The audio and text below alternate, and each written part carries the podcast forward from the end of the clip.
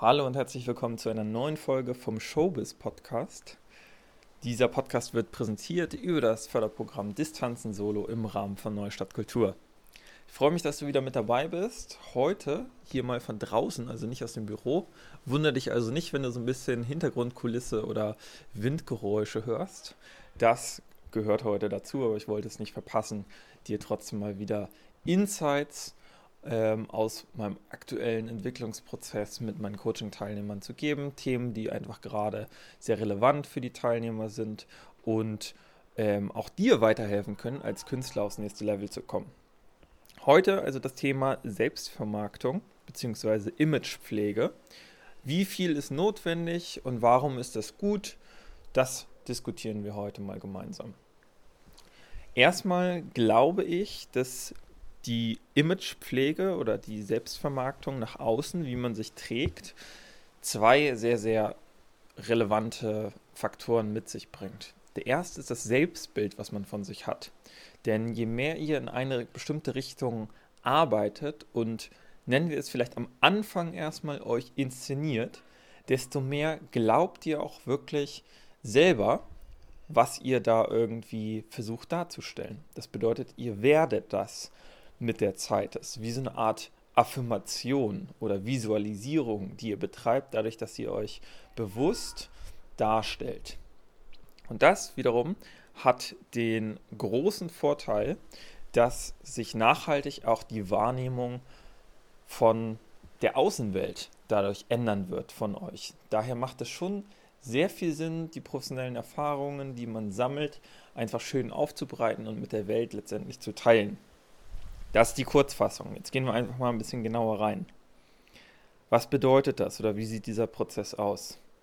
Also am Anfang ist es natürlich so, dass wenn ihr jetzt sagt, ja, tanzen war ein Hobby oder ich habe jetzt eine Ausbildung gemacht, ich bin noch nicht ready oder wie auch immer, man hat da immer so diese gewissen Selbstzweifel. Und wenn ihr schon Selbstzweifel habt oder wenn ihr in so einem frühen Stadium seid, ist es auch ganz normal, dass potenzielle Arbeitgeber in dem Bereich auch Zweifel haben. Soll ich jetzt so Neuling hier eine Chance geben oder nicht? Das heißt, man muss einfach versuchen, im Laufe der Zeit ein gewisses Vertrauen bei den Leuten, darüber hatten wir in einer der letzten Episoden schon mal gesprochen, herzustellen. Und das geht natürlich insbesondere, wenn man selbst davon überzeugt ist, was man macht. Und wenn ihr es jetzt schafft, einfach eure Materialien kontinuierlich zu verbessern, eure Instagram-Postings kontinuierlich zu verbessern, noch professioneller zu gestalten von der Medienaufbereitung, dann seht ihr selbst am eigenen Leib diese Entwicklung von so ja, etwas, was man nebenbei macht, zu irgendetwas, was schon sehr professionell aussieht. Und das bekommt eben auch euer Umfeld mit. Euer Umfeld ist im Prinzip immer die letzte Instanz, die checkt, was da irgendwie sich jetzt verändert. Und das muss man sich auch nochmal bewusst machen. Denn wenn ihr euch jetzt als professioneller Tänzer inszeniert, natürlich denken die Leute um euch rum immer noch, ja, das ist vielleicht nur ein, ein ernstzunehmendes Hobby oder äh, die steht gerade am Anfang oder sonst was. Und dieses Bild lässt sich nur langfristig ändern. Aber vor allem für neue Kontakte ist das natürlich unglaublich ähm, überzeugend, wenn ihr es schafft, einfach ein professionelles Bild nach außen zu vermitteln. Ja, wie geht das jetzt oder wie weit sollte man gehen insgesamt? Natürlich solltet ihr jetzt nichts erfinden, nicht lügen, das auf gar keinen Fall, das durchblickt eigentlich jeder direkt und wenn man es einfach viel zu sehr macht, ähm, stößt das natürlich auch in der jeweiligen Szene auf Unmut, weil die Leute, die sich schon lange in der Szene befinden, durchblicken das natürlich auch schnell, was da gerade ist. Und dann geht das Gemunkel natürlich irgendwie los. Das will man natürlich auch nicht. Aber die Professionalität herauszustellen, das bedeutet, wenn man mal einen Job gemacht hat, kann man ja auch mehrere Einblicke in diesen Job geben. Zum Beispiel mit Behind-the-Scenes-Fotos, mit dem Endprodukt, was man schön aufbereitet und so weiter und so fort. Wichtig ist vielleicht, seht das Ganze weniger wie Prahlen oder Prollen, was ihr jetzt Tolles gemacht habt, sondern versucht eurem Publikum, eurer Audience oder auch euren zukünftigen Arbeitgebern ähm, einfach interessante Insights zu geben. Also, was könnte das sein? Wenn zum Beispiel bei dem Job irgendwelche Hürden waren, also jetzt nicht mit dem Team selbst, sondern irgendwas technisch sehr schwierig umzusetzen war oder euer Tanzen schwer gemacht hat, irgendwelche äußeren Konditionen, dann kann man darüber gerne zum Beispiel berichten. Man kann aber auch darüber sprechen, wie häufig man irgendwas versuchen musste, bis es endlich geklappt hat. Also all die Sachen, die die Leute jetzt im Endprodukt vielleicht nicht sehen, die aber irgendwie, ich nenne es jetzt mal auf Englisch, relatable sind. Das sind also Sachen, die man guten Gewissens eigentlich teilen kann, ohne dass es irgendwie so einen negativen Beigeschmack bekommt, dass man prahlt oder so. Und trotzdem wirkt es sehr, sehr professionell. Also das ist mal so das, wie weit man gehen soll und wie man das letztendlich anstellen kann. Dann ist natürlich ganz wichtig, dass die Leute, die sich mit euch beschäftigen, ganz schnell so ein Bias reinbekommen. Das heißt, so eine Verzerrung von der Wirklichkeit.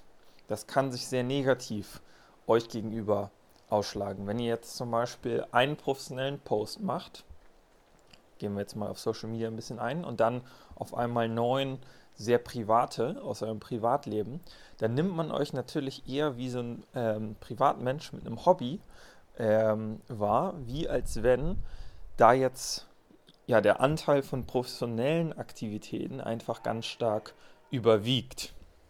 Und das ist dahingehend dann eben auch meine Empfehlung. Überlegt euch, ob ihr vielleicht euer privates und professionelles Profil auf Social Media jeweils trennt also ob ihr quasi zwei macht, einen geschlossenen Account, einen öffentlichen Account. Oder ob ihr die privaten Aktivitäten einfach zurückstellt oder zum Beispiel nur in Stories ausstrahlt ähm, und dann eben an eine bestimmte Zielgruppe zielgerichtet oder so, also an Familie und Freunde. Das sind alles so Überlegungen, die man dahingehend treffen muss. Das hat natürlich auch noch viel weitreichendere ähm, Konsequenzen, dieses Thema nämlich zum Beispiel sowas wie Management oder so. Es ist zum Beispiel immer besser, ein Management zu haben, als kein Management zu haben. Wenn du nach außen hin zeigen kannst, hey, du bist in einer Agentur repräsentiert und wenn du es nur so irgendwo hinschreibst, so Agency represented, oder eben ein Management hast, vielleicht sogar ein exklusives, dann ähm, erschafft das natürlich auch nochmal Vertrauen, weil die Leute denken, ah, okay, der muss also so im Game sein, dass andere Leute den sogar managen wollen. Das ähm, ist auch so ein Zeichen. Und das ist zum Beispiel, da plaudere ich jetzt einfach mal aus dem Nähkästchen, eine Situation, in der ich mich jetzt gerade befunden habe.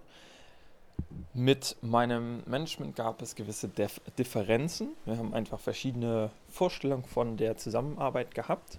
Und jetzt war die Überlegung, gehe ich bei denen raus und suche mir dann ein anderes oder bleibe ich drin? Und da kommt auch wieder dieser Faktor Imagewerbung ins Spiel. Ist natürlich viel, viel einfacher, ein neues Management zu finden, wenn man schon ein altes hat. Das heißt, es macht gar keinen Sinn, da erstmal rauszugehen und sich dann ein neues zu suchen, sondern das einen fließenden Prozess zu machen. Jetzt habe ich das Glück, dass ich jetzt ein neues gefunden habe. Das heißt, es hat genauso hingehauen, wie ich es mir gedacht habe. Und das kann ich daher euch auch nur empfehlen. Versucht euch so professionell wie möglich darzustellen, weil so professionell wird man euch letztendlich auch wahrnehmen und versucht diese Professionalität eben langfristig auch innerlich zu verankern, sodass ihr selbst eben merkt, wow, okay, mittlerweile bin ich wirklich top professional. Der Job, den ich mache, ist gut, so wie ich mich repräsentiere, ist sehr überdurchschnittlich, mega und ähm, ja, das Bild fügt sich und entwickelt sich dann. Und so eine Karriere ist natürlich auch ein, einfach ein kontinuierliches Wachstum. Das bedeutet, man fängt irgendwo an, setzt sozusagen einen Marker mit seinen Materialien, mit den Jobs und so weiter und so fort. Und mit der Zeit wird es immer größer und größer und größer, wenn man die nötigen Schritte geht dazu. Das heißt, auch da nochmal dieses Mindset, dass das irgendwie über Nacht passiert und man dann auf einmal für große Stars tanzt, das ist definitiv auch nicht der Fall, sondern meistens steckt da eine lange progressive Steigerung bei. Ähm, und die Leute investieren wirklich viel darin, sowohl in ihr Training als auch in ihre ähm, Selbstvermarktung, als auch eben ins Networking, was wir schon in anderen Folgen besprochen haben. Ich hoffe, diese Insights bezüglich der Selbstvermarktung konnten dir ein bisschen auf deinem Weg helfen. Wenn du diesbezüglich noch mehr und tiefergehende Hilfe möchtest, wie du es einfach schaffst, als sehr professionell wahrgenommen zu werden, direkt das Vertrauen bei den Entscheidern hervorzurufen, dann bewirb dich doch gerne auf ein kostenloses Erstgespräch unter